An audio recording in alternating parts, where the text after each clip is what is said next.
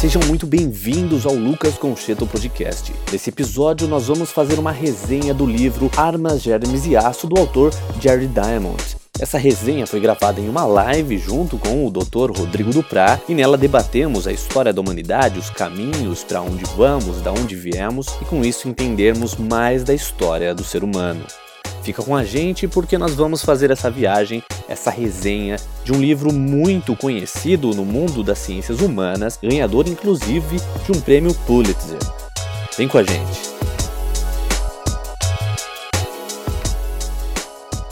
Bem-vindos ao nosso primeiro live das nossas resenhas, dos nossos livros. Quem não conhece, esse é o Lucas Cocheto. A gente fez um projeto juntos que chama Clube Avatar e a ideia desse clube é a gente evoluir, nossa evolução pessoal.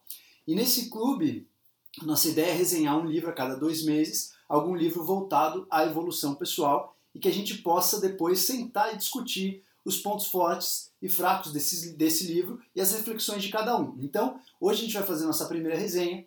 Para quem não puder estar o tempo todo aqui nesse ao vivo, que é mais legal porque vocês vêm, têm contato e mandam mensagem, trocam mensagem entre vocês, a gente vai mandar o áudio também desse episódio para o nosso podcast. Lucas, me conte. Opa. Você gostou dessa obra? O Lucas ele já está acostumado a resenhar vários livros, né? Ele tem um podcast de livros e negócios, que agora mudou de nome, Lucas Concheto, que ele resenha vários livros de vários aspectos, não só de negócios. Mas eu quero deixar a nossa estrutura de resenha para o Lucas, que ele já é PhD em resenhar livros, então ele vai começar a falar um pouquinho sobre a obra que ele mesmo sugeriu para o nosso primeiro livro do Avatar.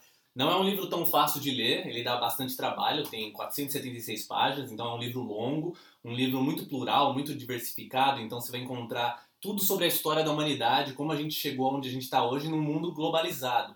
A gente saiu lá da África, é, de comunidades pequenas, a chegar a dominar o mundo e fazer o que a gente tem feito hoje é, com tecnologias, com alcance e tudo mais. Essa é uma obra importante porque quem quer conhecer mais do ser humano, transitar bem no mundo, pensar melhor, tem que entender da onde nós viemos, para onde nós estamos indo, como nós pensamos, como nós agimos, é, como seres sociais, entender o animal humano te dá um diferencial. Seja você um vendedor, um marqueteiro, é, qualquer profissão que você tenha, você pode se beneficiar desses conhecimentos para utilizar no dia a dia. Por mais que seja um conhecimento acadêmico, parece que você não vai utilizar ele no seu dia a dia, mas você começa a entender o ser humano, você começa a entender as inclinações. E aí você vai pegando ganchos e consegue até usar esse conhecimento no dia a dia. E para as pessoas que não leram li o livro e estão nos assistindo, eu, eu acho assim, a gente já está aí com mais de 60 pessoas aí assistindo, não necessariamente todo mundo lê o livro. Sim. É, faz assim um breve resumo do que a gente vai falar, da obra, o que significa esse livro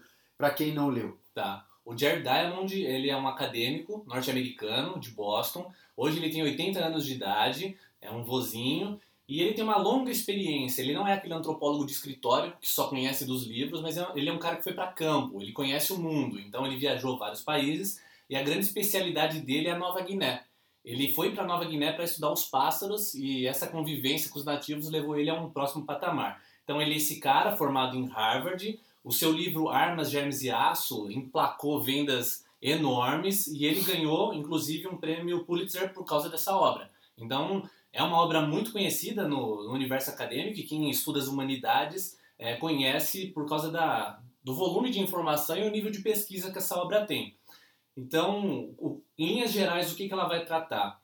De explicar por que certos povos é, se desenvolveram mais tecnologicamente, por que existem povos dominados e dominadores. Porque na Europa, por exemplo, tinha tanta tecnologia, tanto progresso, e porque em outros continentes, por exemplo a África ou as Américas, ainda eram primitivas do ponto de vista da técnica. Então ele ajuda a gente a entender o porquê certos grupos humanos evoluíram tanto quanto os outros. E a grande defesa dele que é, não, não é um fator biológico. Não existe seres humanos, sapiens, é, biologicamente falando, é, diferentes. É, fazemos parte de uma única espécie temos manifestações diferentes do, é, da nossa genética, cor de pele, cabelo, olhos e tudo mais, mas fazemos parte é, da mesma família humana. Então essa é a grande defesa dele. Então ele vai explicar como que essas sociedades humanas conseguiram ganhar armas, desenvolver germes e o aço, e por que esses três elementos são chave de sociedades é, tão evoluídas quanto a nossa. Tá, e para vocês é, lembrarem, essa nossa resenha vai levar no máximo 30 minutos, então a gente vai tentar correr, é um livro longo, de quase 500 páginas, então a gente vai fazer um ampassando os assuntos do livro todo.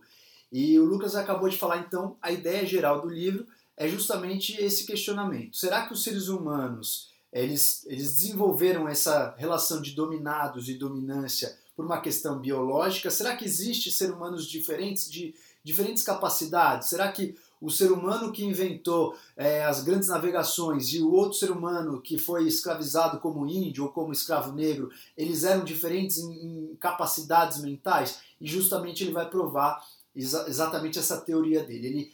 Ele, até no começo do livro, cita que muitos jornalistas é, falam que não existe né, a questão Sim. biológica, mas nunca explicaram por quê. Exato. E ele vai atrás do porquê.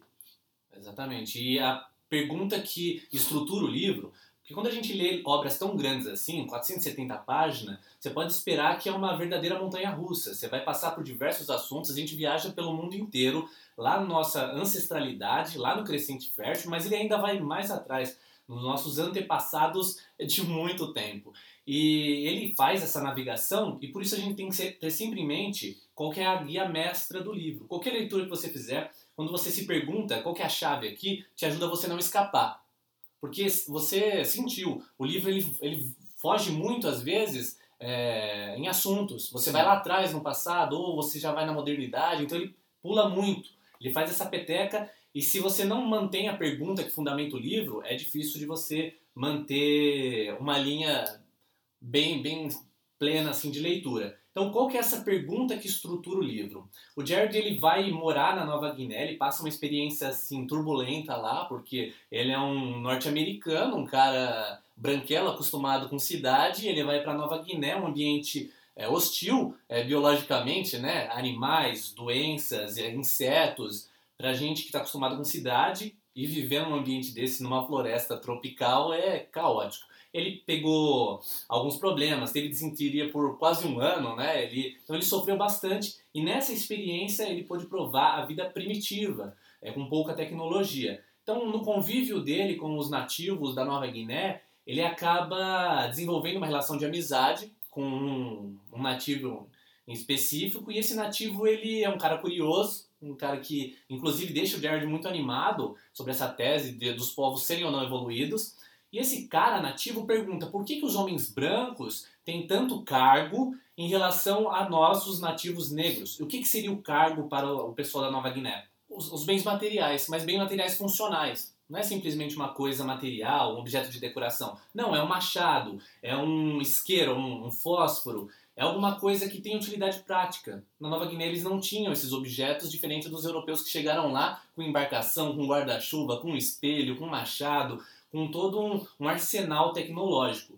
E aí o Jared ficou perturbado com essa ideia. Essa ideia, essa pergunta, na verdade, perseguiu ele por muito tempo durante essa viagem. O porquê que será que os europeus tinham tanta tecnologia, enquanto é, esses povos, como os aborígenes da Austrália ou mesmo o pessoal da, da Nova Guiné, tinha tanta, tão baixa tecnologia e, e o cargo que ele vai chamar e vai é, delinear toda a leitura. Então essa é a pergunta-chave. É, durante todos os capítulos a gente tem que ter essa, essa ideia na mente. Por que, que certos povos tiveram mais acesso, evoluíram mais do ponto de vista da técnica do que outros? Sempre importante a gente falar que é do ponto de vista da técnica, Sim. porque nos últimos 10 mil anos, é, falando na linha do tempo da evolução, a gente não consegue ter um salto é, biológico entre seres humanos, mas o salto é, tecnológico é, foi muito grande. Então essa pergunta diária ela acaba ajudando a gente a, a entender o, o, o desenrolar do livro. Então isso foi uma coisa que aconteceu na prática. O autor ele, ele viveu essa pergunta na prática. E obviamente essa pergunta fez ele refletir. Se um, um, nativo mesmo, que o autor tinha esse contato, tinha essa dúvida, era obviamente que essa era uma dúvida também do outro lado, que era o lado do autor, que era o lado dos brancos. E o nativo, ele, ele não entendia muito bem se era uma questão é, biológica, se eles tinham realmente alguma diferença, ele, ele via aquele branco lá cheio de coisa, e aí ele não sabia se real, realmente existe uma diferença entre eles. Por que, que é, existe essa discrepância entre é, utensílios, ferramentas e discrepância entre até o modo de vida? Então o nativo ele se questionou. E obviamente os brancos pouco se questionam disso por eles estarem preocupados com outras coisas, com conquistas. E, inclusive, eles, alguns brancos consideravam muito esses povos como primitivos. E é muito curioso que também tem um comentário do autor nessa passagem com Yali, que no começo é, ele começou a questionar essa questão da inteligência. Ele percebeu que na Nova Guiné, inclusive, os moradores, os primitivos, eram muito mais inteligentes no ponto de vista de sensibilidade, de saber se existe um animal, de saber qual é o cheiro, quantas plantas servem para comer e quantas são venenosas, e isso é uma sabedoria. Então, assim, quando a gente julga inteligência, é muito difícil você saber o que é inteligência. É uma pergunta chave, assim, o que é inteligência? Não existe um teste, um teste de QI mede inteligência? Não. Ele mede uma inteligência específica. Agora, se você considera inteligência ou a cognição uma porção de, de ações que você pode tomar. Então, inteligência é você saber se tem um bicho ali, se você pode comer uma planta. Inteligência é você sacar que um barulho é de determinado perigo. Isso também é inteligência para quem mora na selva. E não necessariamente um branco vai ter essa inteligência. Aliás, provavelmente ele não vai ter essa inteligência. Do mesmo jeito que se você pega um índio ou um nativo da Nova Guiné e leva ele para fazer uma prova da MIT, ele não vai conseguir. Então, assim, é, as inteligências são específicas. E isso prova é, também esse questionamento: será que existe uma relação é, na, na, biologia, na evolução desses seres vivos, ou simplesmente o modo com que você é criado desenvolve a sua inteligência? E é isso que vai provar também o autor com essas pesquisas naturais. Então isso foi muito interessante. Surgiram várias pesquisas naturais que durante o livro ele vai, vai mostrando, por exemplo, uma população que cresceu numa ilha isolada de qualquer contato. Então você sabe que aquela população ela não teve influência externa. O que aconteceu com essa população? E nesse livro ele cita vários exemplos nesse sentido. Sim. Fazendo um gancho com isso que você falou, Dupla, é legal que geralmente a gente olha para índios ou esses aborígenes, pessoas que vivem na mata, como não tendo os nossos conhecimentos. Só que isso é um grande erro, porque geralmente é, a gente é um agregado de conhecimentos que muitos não foram nem desenvolvidos por nós. Nós aprendemos na escola descobrimentos feitos por pessoas chaves na sociedade alguns há séculos atrás. O conhecimento científico, certos descobrimentos, e a gente guarda isso como um conhecimento nosso, né? como se fosse uma descoberta nossa. Uma coisa que eu gostei do Jared que ele fala: o cidadão médio da Papua Nova Guiné tem mais inteligência do que o cidadão médio é, do Ocidente. Por quê? Porque o cidadão médio do Ocidente, na verdade, ele tá cheio de apetrechos. Ele usa o celular, ele usa um carro, ele usa um monte de coisa, só que na verdade ele, ele não tem conhecimentos profundos, ele não consegue resolver problemas. Ele, ele, ele tá meio que faltando peças, sabe? Enquanto o cidadão da Papua Nova Guiné é um cara que tem que ter inteligência, porque senão ele morre. É um ambiente hostil. Nós no Ocidente, deu uma gripe, você corre pro médico. Sim. É, você deu, precisa saber tudo. Deu uma dorzinha, você corre pro hospital. Lá não, lá Faltou você tem que comida, se virar. você livre. então é muito muito complicado essa questão de analisar a inteligência, como você bem citou, é, de uma forma muito, muito fechada, muito restrita. Então, vou, voltando lá na, no livro sobre a inteligência, sobre o desenvolvimento das sociedades, a gente precisa fazer a transição, porque a, a grande, o, o, título do livro é Armas, Germes e Aço. O que que, é, como ele desenrola isso? Por que, que esses três elementos são chave para a gente entender as civilizações modernas? A gente voltando lá atrás, falando do crescente fértil, é... Lá atrás quanto tempo? A gente está falando aí de 10 mil anos, vamos, vamos puxar 10 mil anos? Quando começou a agricultura. Isso, exato. Esse foi um, uma peça-chave na evolução do, da nossa espécie. É, esse foi um elemento fundamental para nosso desenvolvimento enquanto sociedade, é, porque até então nós vivíamos como nômades. Os nossos ancestrais eles eram nômades, caçadores-coletores. Eles não tinham residência fixa, eles pingavam de um lado para outro é, eles comiam hoje, não se preocupava com amanhã, deu fome amanhã, a gente sai atrás da comida. E, a, e durante milhares de anos, os seres humanos viveram dessa forma. Isso foi a norma. Até um ponto que a gente chega no crescente fértil, claro, vamos abreviar aqui, onde o ser humano agrupado começa a cultivar. E onde era isso só para o leitor, para os ouvintes se basearem? Dois locais chaves na literatura que vai definir como crescente fértil. A gente tem o Nilo, que é no Egito, uhum. é, no norte da África. E depois a gente vai ter um pouquinho ali mais para a direita, no mapa, o Tigre e Eufrates.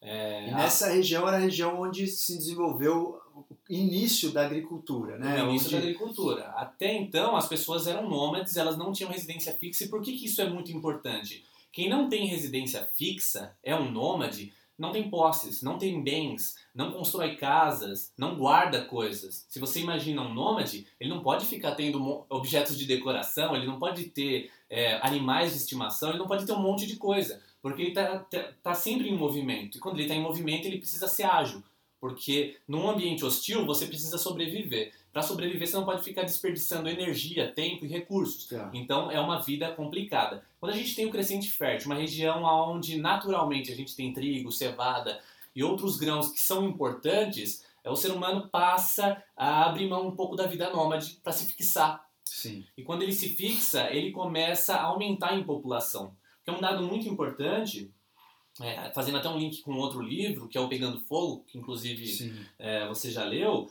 é que quando a, a, dieta é muito pobre dos seres humanos, ele tem dificuldade de procriar.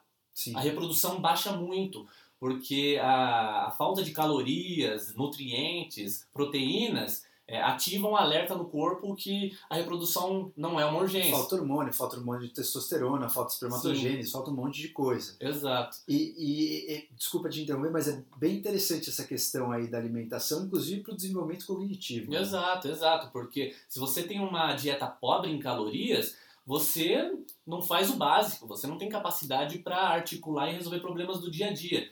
Então, quando pessoa, os grupos humanos começaram a se fixar, por exemplo, no caso do crescente fértil, reunidos num único ponto e produzindo alimento, eles começaram a engordar mais e ter recursos para o futuro. Porque até então o futuro não era uma preocupação humana. Sim. Não existia esse estresse do futuro. Você resolvia os problemas conforme eles apareciam. O ser humano vivia no improviso. E, e vou acrescentar mais uma coisa. Eu vi o Bruno Okubo aí comentar que foi assim que começou o plantio, houve a necessidade de vigiar a colheita. Isso também concordo plenamente. E vou defender também a minha classe aqui dos artesãos. Assim que surgiu o plantio, ah, permitiu com que algumas pessoas se dedicassem a estudar profundamente alguns campos. Então, como tinha comida, como tinha tudo ali de mão beijada, a preocupação com a caça, a preocupação para sair, para coletar, já não era tão intensa. Então, algumas pessoas poderiam se dedicar à vida de sabedoria, à vida de leitura, à vida do artesanato. Então, também surgiram aqueles seres humanos que despontaram e aprofundaram em um tema, coisa que antes não podia, que todo mundo era muito generalizado. Né? Um, um caçador e coletor ele tinha que saber desde como morar, achar um lugar seguro para dormir, limpar o peixe, caçar, coletar, mas ele não podia aprofundar em um tema e esquecer os outros porque ele não ia comer. Não dava tempo. Então a preocupação era a sobrevivência. Quando você tem é, produção de alimento, você consegue liberar tempo das pessoas para elas pensarem em outras coisas. E aí a gente começa a ter as tribos caminhando para um sentido de cidade. E aí o ser humano, a sociedade humana muda de formato de vez. Porque até então os grupos eram pequenos e as sociedades humanas ancestrais elas tinham um grande problema que é o seguinte: quando a gente tem laços sanguíneos, a gente se preserva, a gente não entra em conflito de morte, mas juntar pessoas estranhas na antiguidade era muito difícil, Sim. porque elas se matavam. Não tinham por que se reunir. Então, quando você tem uma cidade aonde ela precisa ser defendida, os alimentos não podem ser roubados por outros povos, você começa a criar laços é que o Yuval Noah Harari vai chamar de laços intersubjetivos, aonde eu acredito, você acredita mesmo, a gente não tendo laço sanguíneo, a gente coopera. Essa cooperação é fundamental. E aí a estrutura começa a ganhar corpo e a gente vai crescendo. Então, o alimento é peça-chave no livro.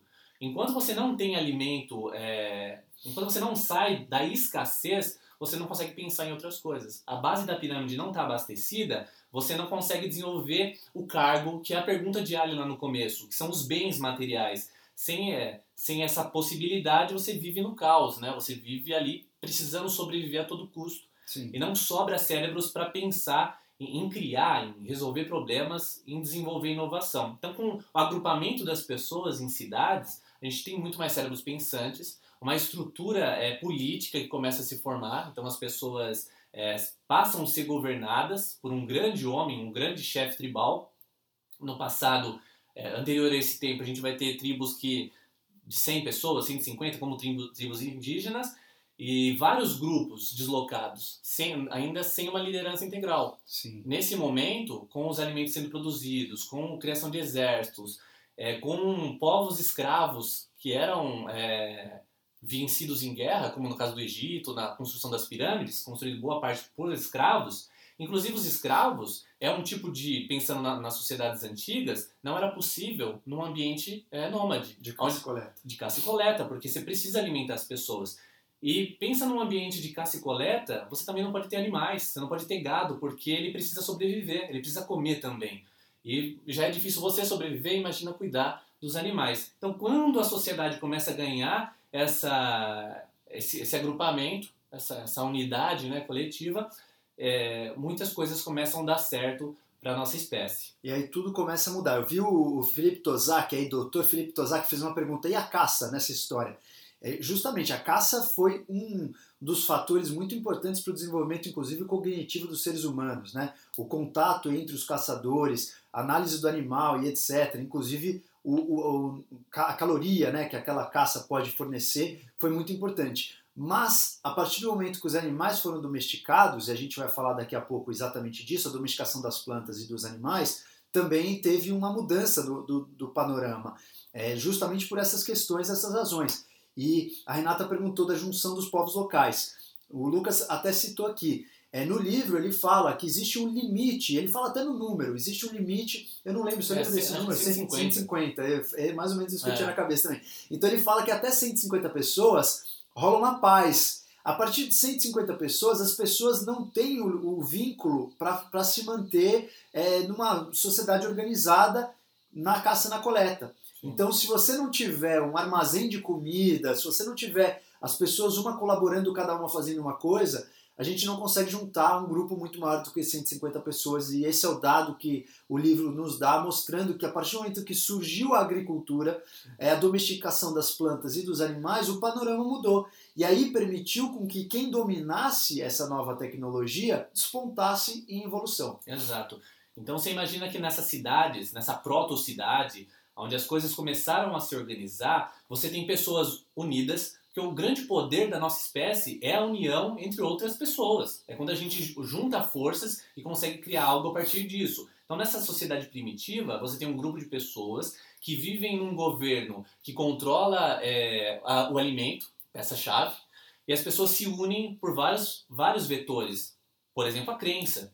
Os mitos, eles são essenciais para unir as pessoas falando, pode ser a religião, por exemplo, um, um, fator unificador. Hoje a gente tem, por exemplo, as nações, a ideia da nacionalidade, eu vou defender minha nação na guerra, Sim. eu dou minha vida pela minha nação. São ideias que o ser humano desenvolveu lá no passado para dar coesão social. Então, quando você junta essas pessoas e as coisas começam a dar certo, ela perguntou o agrupamento do, dos povos, um outro fator é o seguinte: quando você tem unidade, as pessoas se fortalecem, elas estão bem alimentadas, elas estão desenvolvendo tecnologias, elas têm força. E com a força, o que elas podem fazer? Conquistar outros povos. E aí tem duas opções: ou você se rende e é incorporado nessa nova sociedade, ou você é eliminado. Na antiguidade, o Homo sapiens eliminava geral. É, hoje a gente vive num contexto até de paz comparado à antiguidade, que era um verdadeiro caos. Se você trombar, trombasse com uma pessoa de outra tribo, com certeza seria resolvido na violência, no machado. Total. Então, com a organização da cidade, com o crescimento dessas funções, como o Duprá bem disse, as pessoas passaram a precisar desenvolver funções fora é, da caça e da coleta.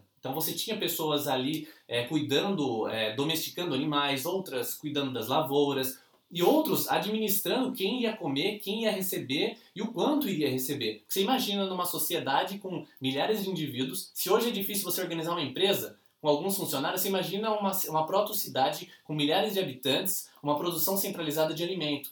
Então aí a, a criatividade humana dá origem a, a, um ponto que nos diferenciou é, ainda mais do, dos animais, que é a escrita. Sim. A gente deu um salto intelectual porque a necessidade, a escrita nasceu da necessidade de contabilizar. É, é até triste quando você pensa, né? Porque hoje a, a, linguagem, a escrita é usada de uma forma romântica, né?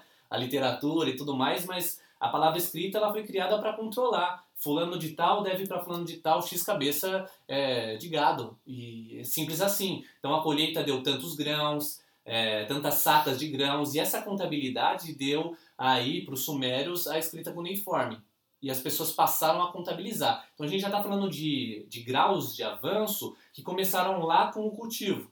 Então, quando as pessoas se reuniram no crescente fértil, perceberam que dava certo é, cuidar do solo e sobreviver a partir disso, as sociedades foram ganhando um pouco mais de corpo. Eles se reproduziram e, e aumentaram. Esse aumento é, produziu mais alimentos, mais força braçal. E essa força braçal em volume gera, às vezes, cérebros diferenciados. Como você tem. É, as criações que a gente utiliza hoje não foram criadas por muitas pessoas. Mas você tem um cara, por exemplo, vamos falar da modernidade, um Thomas Edison, que vai lá e cria um monte de aparelho eletrônico, revoluciona. Você tem um cara específico, um Isaac Newton, que saca a gravidade. Mas você não tem vários caras, são alguns. Mas isso só acontece porque a gente é uma sociedade ampla, uma sociedade que tem alimento tem recursos básicos. E às vezes a mesma invenção é aperfeiçoada. Um cara tem um insight, outro aperfeiçoa, é. outro vem e Vai dá mais um chute pro gol até o negócio conseguir fluir. E então assim, para amarrar, começou com a ideia dos alimentos. Então, quem hoje agora dominava a agricultura nesse cenário, agricultura, as plantas e os animais, agricultura e a pecuária, já tinha uma certa, um certo privilégio em relação aos demais que eram nômades, caçadores e coletores. Isso permitiu uma série de avanços. Entre esses avanços que o Lucas citou, está o avanço justamente da questão da escrita. A questão da escrita permitiu algo muito importante que foi o seguinte: você consegue conhecer sobre algo que você nunca viveu e nunca viu.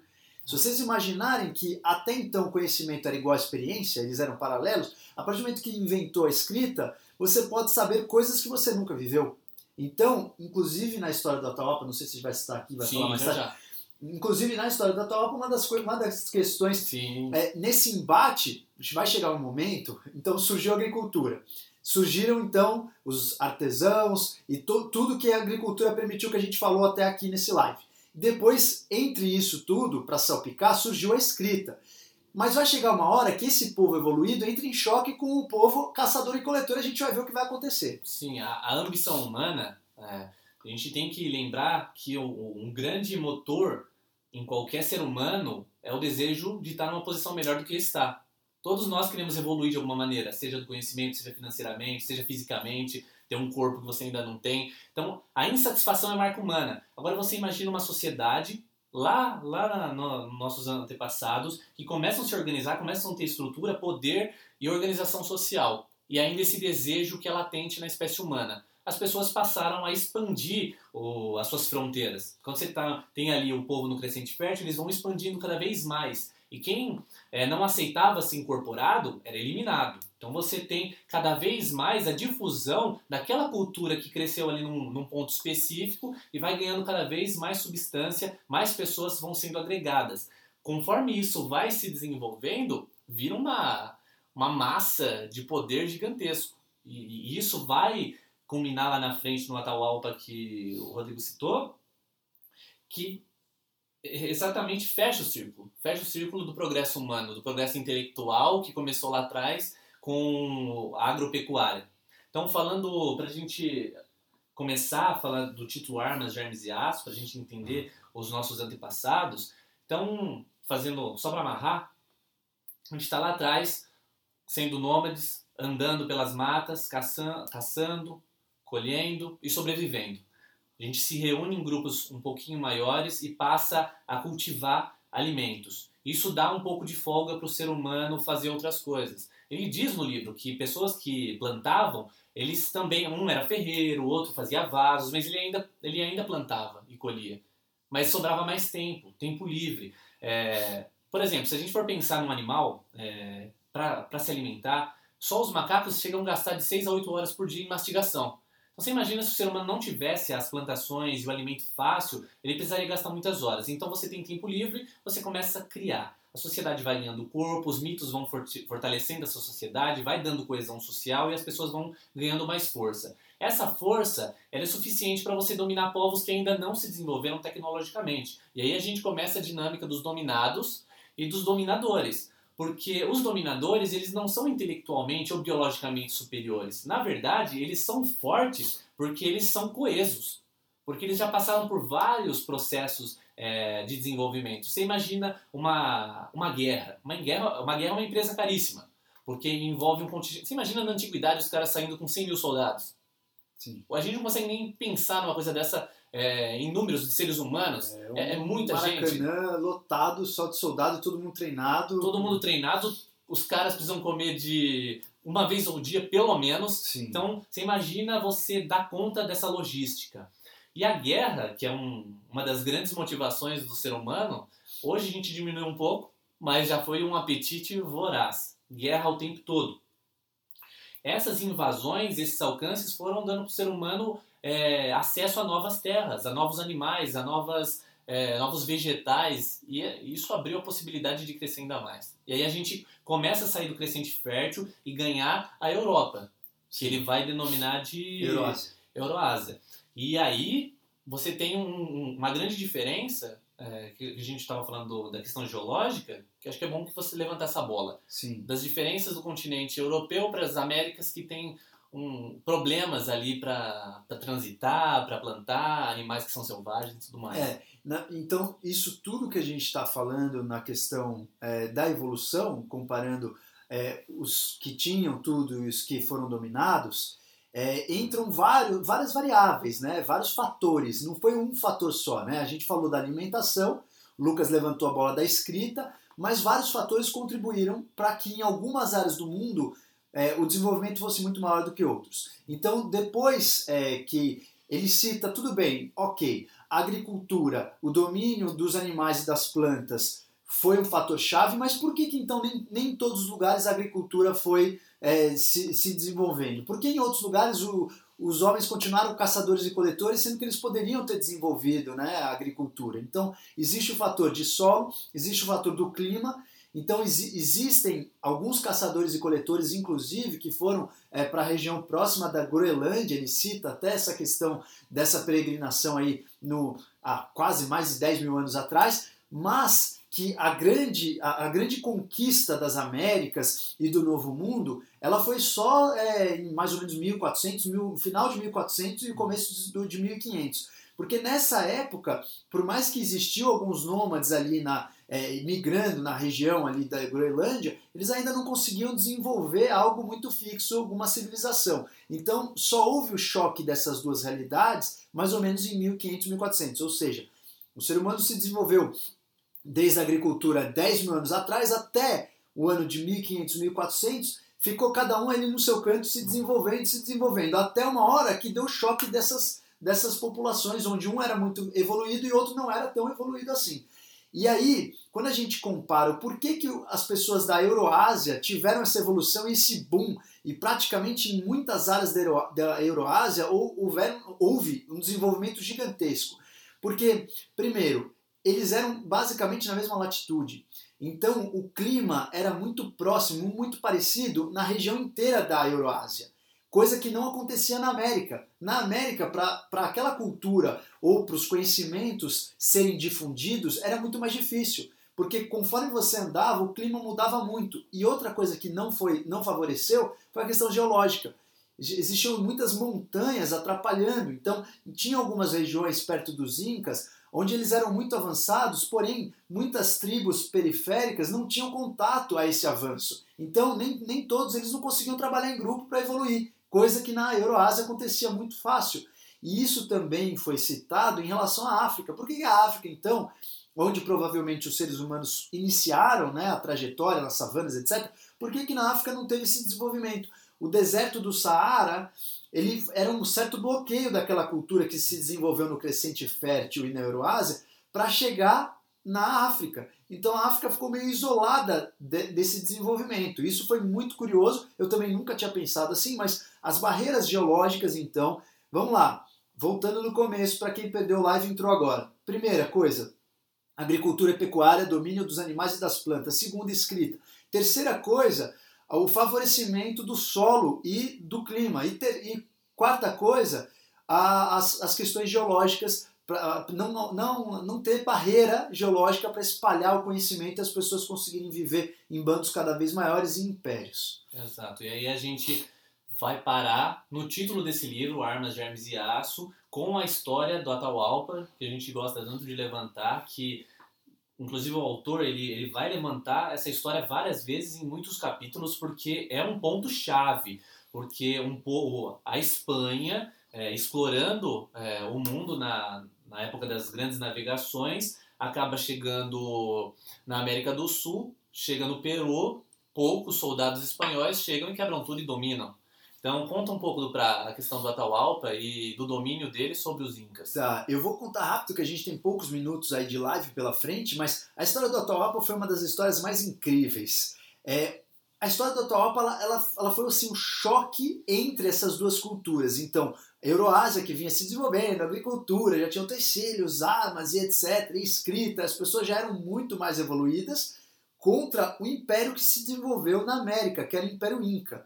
E esse choque foi muito curioso, porque ele, ele realmente endossou que quem tinha ferramenta ia dominar, quem tinha desenvolvimento ia dominar, quem tinha conhecimento ia dominar, quem tinha cultura ia dominar, quem tinha germes que, que podiam matar sem o ser humano ainda estar tá imune ia dominar. E foi o que aconteceu na história do Atahualpa. O Atahualpa era um, considerado um deus, ele era quase considerado um deus sol para os incas, ele era o, o governante mor que, que era abençoado pelos incas. Então, ele era o líder de toda uma população de milhares de, de pessoas. E aí, Pizarro, que era um espanhol muito louco, que ele gostava de conquistar, um conquistador, foi até o lugar do Atahualpa e ele, ele resolveu que ele ia dominar essa região. Com isso, ele foi com poucos soldados, eram 60? Cento e pouquinho. É, cento e poucos soldados para milhares de soldados que Atahualpa tinha. E aí houve um, um, choque, houve um embate entre os cento e poucos soldados com esse espanhol louco com um, um deus inca que governava milhares de pessoas. E o que aconteceu nesse choque? E isso foi muito marcante. O espanhol conquistou, dominou, sequestrou Atahualpa, ele acabou com o império, ele dominou praticamente milhares, alguns, acho que foi acho que em torno de 6, 7 mil mortos. Sim, 6, 7 mil mortos só nesse, nesse combate. E quase praticamente nenhum espanhol morto. Como é que pode 120 pessoas dominarem milhares de pessoas?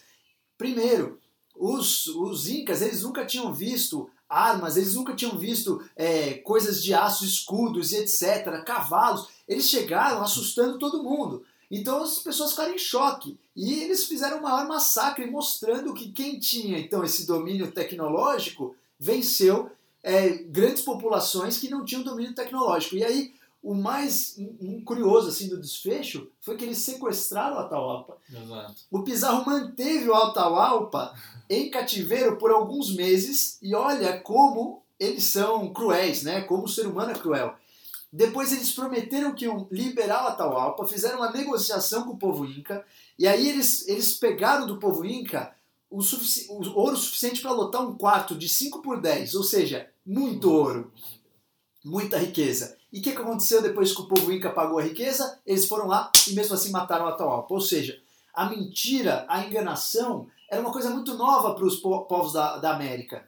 E como o, os espanhóis eles já estavam acostumados com a escrita, eles já conheciam o comportamento humano. Eles sabiam que o ser humano tinha essa capacidade de mentir, de blefar, de fingir que era uma coisa e não era. E o povo da, da, das Américas, eles não tinham essa essa essa malícia, essa malícia. Né? Eles estavam jogando limpo. É tão legal isso que você falou, porque há, há 15 anos antes do Pizarro, o Hernán Cortés ele já tinha conquistado o México é, da, usando um truque parecido. Então o conhecimento era trocado na Europa por cartas. Então quando o Hernán Cortés conseguiu derrubar o Império Mexicano, que era tão forte, tão, até mais poderoso do que o Inca naquele período, e, e eles trocando cartas, passaram o conhecimento adiante. Então quando Pizarro caiu, ali no Peru, ele já tinha cartas na manga, ele sabia que ele podia ser usado, ele, ele ia blefar né, contra o povo inca e a, a malícia é, dos espanhóis, que já estavam em guerras há tantos séculos é, ali na Europa,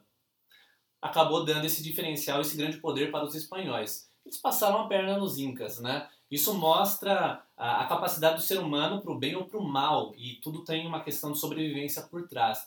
E o Armas, Germes e Aço, que a gente tem que falar dos germes também, que é peça-chave.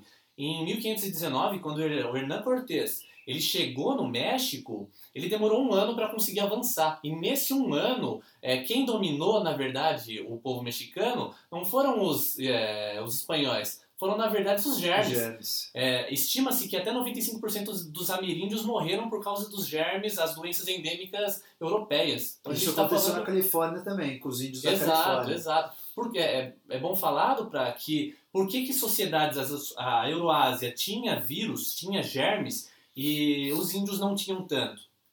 Porque os índios, a gente falando é, no, no, caso da, da, das Américas, tinham poucos animais de estimação e poucos animais, é, a agropecuária quase não existia. Então, quando você tem na Europa é, porco, galinha, gado em grande abundância, vivendo em cidades muito próximas das pessoas, você tem salto de doenças de animais para seres humanos, mutações, correto? Sim. E aí, quando você tem isso, esses vírus começam a se alastrar e eliminar seres humanos. E quando a gente é, fala dessa pressão é, evolutiva, você tem seres humanos que acabam resistindo. Sim. Esses seres humanos que resistem acabam passando seus genes é, com defesas. E aí você tem uma é, população europeia fortalecida do ponto de vista genético contra essas doenças, tifo, sarampo, entre tantas outras, né? E enquanto os ameríndios nunca presenciaram esse tipo de doença, não deu tempo deles desenvolverem porque eles não tinham contato com animais. Eles não tinham é, esse problema de saneamento que era tão grave na Europa. Se você for pensar na Espanha, Portugal, França nesse período, era uma sujeira, era um lixo. Sim. Era uma bagunça tremenda. É, corpos, cadáveres, fezes, é, lixo, é, era uma bagunça. Então e as, as pessoas vão, vão ficando mais imunes. Isso acontece hoje. Tem muitos amigos que vão viajar para a Índia e voltam é, ficaram quatro dias, cinco dias no hospital lá, porque os germes são totalmente diferentes dos nossos, né? E uma coisa, uma questão curiosa que essa parte do livro me levantou, me, me fez refletir, foi que realmente nós vivemos num ecossistema. Então, não é que somos uma evolução única e exclusiva do homem. Tanto as bactérias acompanharam essa evolução quanto os animais. Então, é. o outra, outro dado curioso, que eu acho que até foi nesse livro, depois me corrija se eu estiver errado, mas que os germes eles também foram avançando. Então, o, uma bactéria, o intuito da bactéria não é matar o hospedeiro, porque se ela mata, ela morre porque ela perde a casa dela. É. Então, a própria bactéria, quando ela é muito primitiva, ela acaba matando. Ela é muito, é, é ela é muito é, existe um nome na medicina que ela, é, ela é muito letal. Letal. Ela é muito letal.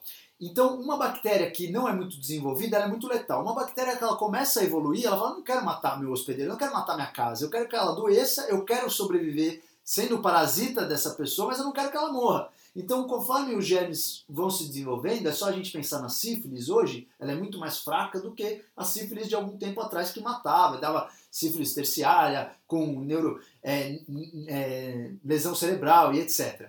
Então, os próprios germes também vão se desenvolvendo junto com os seres humanos, assim como os animais. Então, outro dado bem interessante do arma germes e aço é que antigamente Assim como os euroasiáticos foram evoluindo, os animais também foram entendendo as relações com os seres humanos e foram achando um modo de fugir, de não ser mortos. Então, os animais na Euroásia não foram tão extintos quanto, quanto por exemplo, quando o ser humano chegou na Austrália com armas, com tecnologia, e os animais não estavam esperando isso, em poucos anos todos os grandes animais foram extintos. Então, foi uma evolução praticamente conjunta. Então, além de ser multifatorial, o que definiu quais eram os desenvolvidos e quais seres humanos iam ser dominados, era também um desenvolvimento geral, não só é, geológico que impedia né, o, o, o, compartilhamento das ideias, como o desenvolvimento dos germes e dos animais, a evolução junto com os seres humanos. Isso foi muito curioso também nessa obra. Ponto-chave. Então, no livro Armas, Germes e Aço, a gente tem essa tríade, esses três elementos são fundamentais para a gente entender as civilizações modernas e por que elas reinaram. O Atahualpa é um ponto culminante é do sucesso da espécie, porque a gente vem lá de trás do crescente fértil, do começo da agricultura, evoluindo em técnica, em conhecimento, em inovações, a chegar num ponto onde você tem navio, você tem pólvora, você tem canhão, você tem espada, você leva cavalo e desembarca numa terra praticamente virgem é, dessa técnica, dessa, dessas tecnologias e é surpreendida por esse avanço. Então esses caras quando chegam lá, só para fechar a parte dos germes, quando Hernan Cortés chegou em 1519, é, em um ano quem venceu a batalha foram os germes. Os, os, os, espanhóis praticamente ficaram parados. Eles não conseguiram avançar pela mata, existiam muitos conflitos. Então, é, quando a gente tem esses pequenos progressos somados nas sociedades humanas, a gente tem num todo um puto desenvolvimento uma força gigantesca, um potencial de alcance muito grande. E né, nesse período que ele fala, de 1492 né, em diante, quando você tem a, as grandes navegações, o ser humano dá um passo assim brutal, um alcance assustador. As viagens ultramarinas, as riquezas que eles eles pegavam desses, eh, desses continentes. No Brasil, o caso do pau-brasil, que foi levado quase à extinção, a árvore, é, os incas que perderam todo o seu ouro, teve sua sociedade destruída, por causa da ambição do ser humano. Mas também não. Acho que a gente tem que pontuar para não pensar que o europeu era mal e o índio era bom. Não pode fazer esse juízo moral, Sim. porque a gente tem que pensar no ser humano como um animal, o comportamento animal. É, no caso dos incas, eles também tinham muitos conflitos, eles não tinham uma união política. Sim. O Atahualpa, ele era um governante, mas era um caos, eles estavam sempre em constante batalhas entre as suas próprias tribos. Outra visão equivocada é que o índio ele tem total integração e total cuidado com a natureza. Você tem no caso da Austrália as queimadas que são propositais. Uma técnica que os índios usavam para caçar é fazer queimada. Eles queimam uma área da floresta, matam os animais e depois quando é, essas cinzas se estabelecem, ficam é, no solo, é, os animais começam a vir comer os brotinhos que nascem, aí eles matam os animais. Só que por que, que isso não era uma devastação tão grande quanto a gente alcança hoje? Porque as populações eram menores. Então, o, foi, foram nossos antepassados que é, extinguiram boa parte dos animais mamíferos grandes. Hoje, a gente tem uma quantidade de mamíferos ridícula perto do passado. 90% das espécies foram extintas. Exato. Caçada imprudente, queimadas violentas. E, e essa questão bem interessante também de não, não julgar os europeus versus os americanos. Inclusive, quando Pizarro chegou na, na, na terra do Atahualpa, eles tinham acabado de vencer uma guerra com uma outra população local. É. Atahualpa tinha acabado de aniquilar uma outra população. Então, é do comportamento humano ser dominador e graças a Deus hoje a gente consegue ter uma, um convívio um pouco mais pacífico e como o Lucas falou, que provavelmente a gente vive uma das épocas de maior paz que o ser humano já viveu. Sim, e a gente não vive esse período de paz porque o ser humano decidiu que pô, a paz vale a pena. Não, porque os custos da guerra hoje são maiores do que nunca. Numa economia globalizada, onde os países têm relações comerciais muito profundas, você não pode ter conflitos envolvendo grandes nações soberanas. Então, por isso, a guerra e a violência diminuiu comparado ao passado. Muitas pessoas podem pensar, não, o Brasil está entre os países mais violentos, a taxa de homicídio é muito alta. Nem se compara com o nosso passado. No nosso passado não existiam leis, não existia segurança é, provida pelo Estado, então você tinha uma bagunça muito grande. Hoje a gente tem uma sociedade muito mais estruturada. Fruto do quê? Desse progresso, fruto da evolução, vamos dizer, intelectual do ser humano, a agregação do conhecimento. Então acho que agora, depois que a gente fez essa navegação, a gente pode trabalhar para fechar, o, fechar essa resenha é, do Armas, Germes e Aço. Por que, que você deveria ler esse livro? Para quem que- não leu, pra agora não leu. para aí, você que não leu, fica aí plugado. Por que ler Armas, Germes e Aço?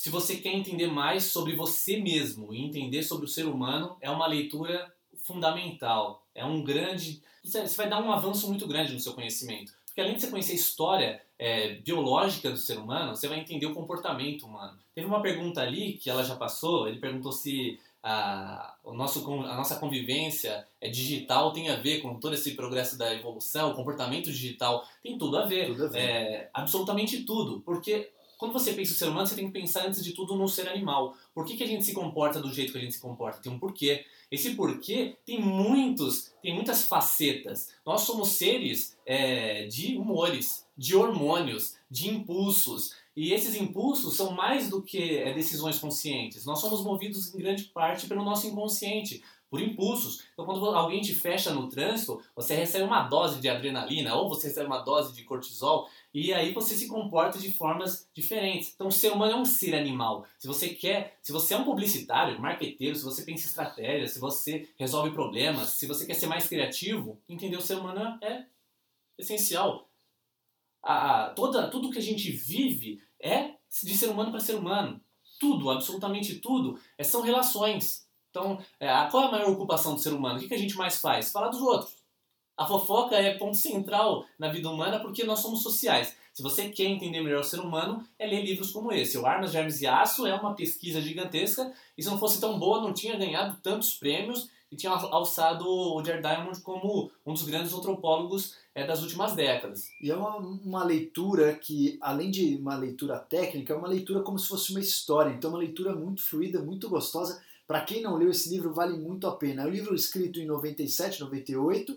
É, foi lançado em 97, é isso? É. É um livro escrito em 97, 98 e até hoje é um livro super atual, porque ele fez uma pesquisa muito ampla e ele não fala que ele é o dono da verdade, mas ele coloca reflexões assim, ó, eu sugiro que provavelmente é isso, esse foi o caminho que nos trouxe até aqui. E como o Lucas falou, hoje as plataformas que nós usamos, os aplicativos e os programas, eles estão embasados neste comportamento antigo. nessa nossa, nesse nosso passado que vem esse nosso desejo do futuro de ter cada vez mais aplicativos, então que a gente tenha uma interação, que a gente tenha uma curiosidade, que a gente sacia nossas, as, os nossos desejos. Então surge o Instagram de é, tem várias fotos de várias pessoas, cada um estimulando o outro de uma certa forma, você vê a vida da outra pessoa alheia. Antigamente isso acontecia também. Quando surgiu a escrita, era o Instagram da época. Uhum. Então isso acontecia frequentemente, a gente vem desfrutando disso e hoje nós estamos aqui justamente por conta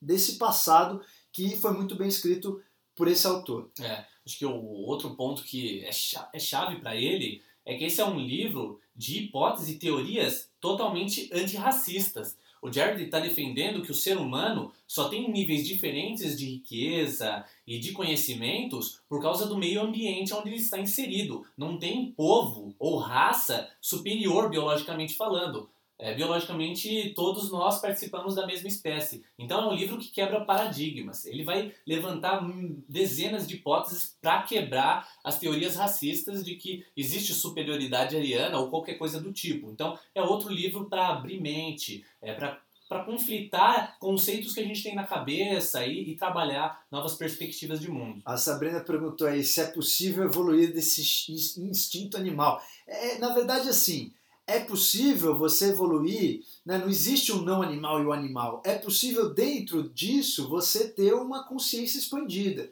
Então, inclusive, esse é o assunto do livro que eu estou escrevendo. O dia que sair o livro, Sabrina, não esqueça que você tem que ler de cabo a rabo, que é justamente sobre esse tema. Existem, então, vários níveis de consciência que você pode trabalhar dentro desse espectro. Então, nos seres humanos mesmo, tem seres humanos que vivem ainda no mundo completamente animal. E tem outros que vivem num mundo completamente elevado de consciência. Então, isso é um assunto para um próximo live.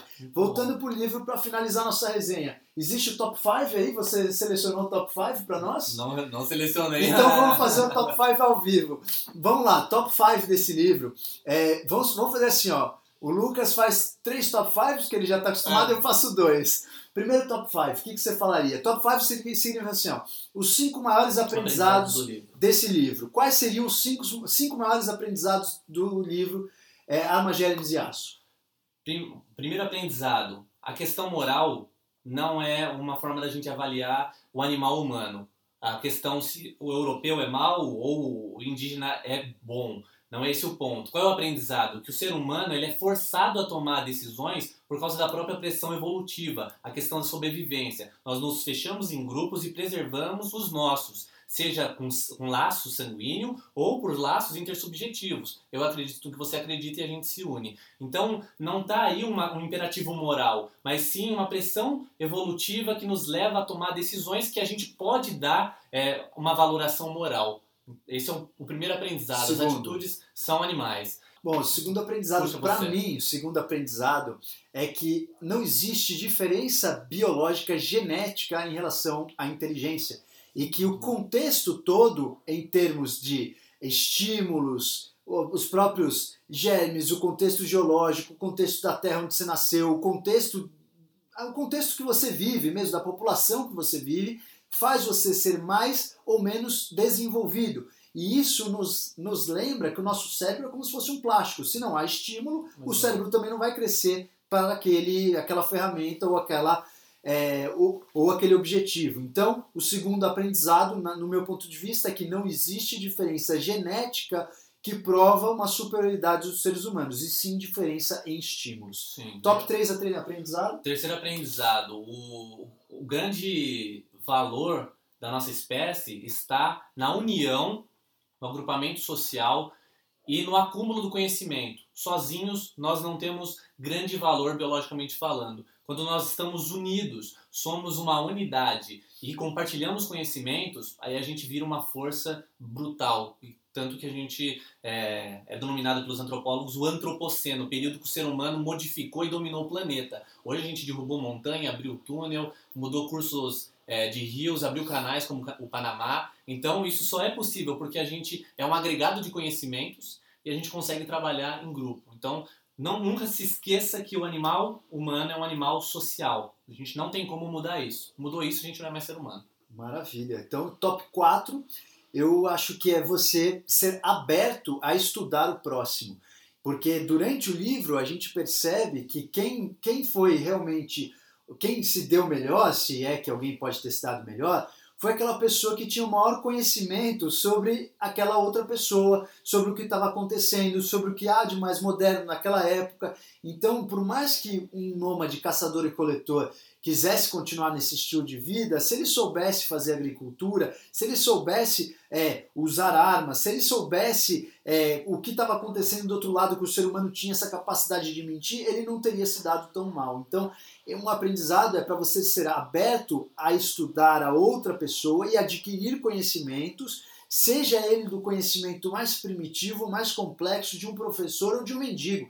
Aceite, observe e aproveite os conhecimentos que o próximo tem para te passar. Esse para mim é o top 4 e o Lucas vai fazer o top 5. O top 5. O que que permite os seres humanos darem liga? Por que, que a gente é, consegue se unir? Por causa de uma capacidade intersubjetiva. O que, que isso significa? Por exemplo, a gente vive numa sociedade que tem o capitalismo como peça central de troca. Então a gente consegue comprar coisas a partir do dinheiro. O dinheiro é uma unidade que em essência não existe. É uma convenção. Uma nota de 50 reais é um pedaço de papel. Pensando no, no sentido prático, ele não tem valor nenhum, intrínseco. Valor intrínseco nenhum, é um pedaço de papel. Talvez ele serviria para você iniciar uma fogueira. Mas como, como nós somos uma, uma sociedade de conhecimento e de firmar e estabelecer crenças, nós conseguimos é, convencionar o seguinte: eu tenho aqui uma nota de 50, me dá aí essa, tanto de tomate de ovos e essa galinha, eu te dou essa nota. E o cara topa, ele acredita que aquele dinheiro funciona. Por que, que ele acredita? Porque um outro também acredita e vai trocar com ele. Então a, a liga do ser humano é essa intersubjetividade, são as crenças. É esse capital quase mitológico, né? A gente acredita em coisas que não têm substância é, ou valor intrínseco, mas são bonds, né? São ligas que, que permitem que a gente é, troque e estabeleça conexões sociais. É, senhores, então para quem não leu o livro, corre lá e compra o seu Armas, Germes e Aço.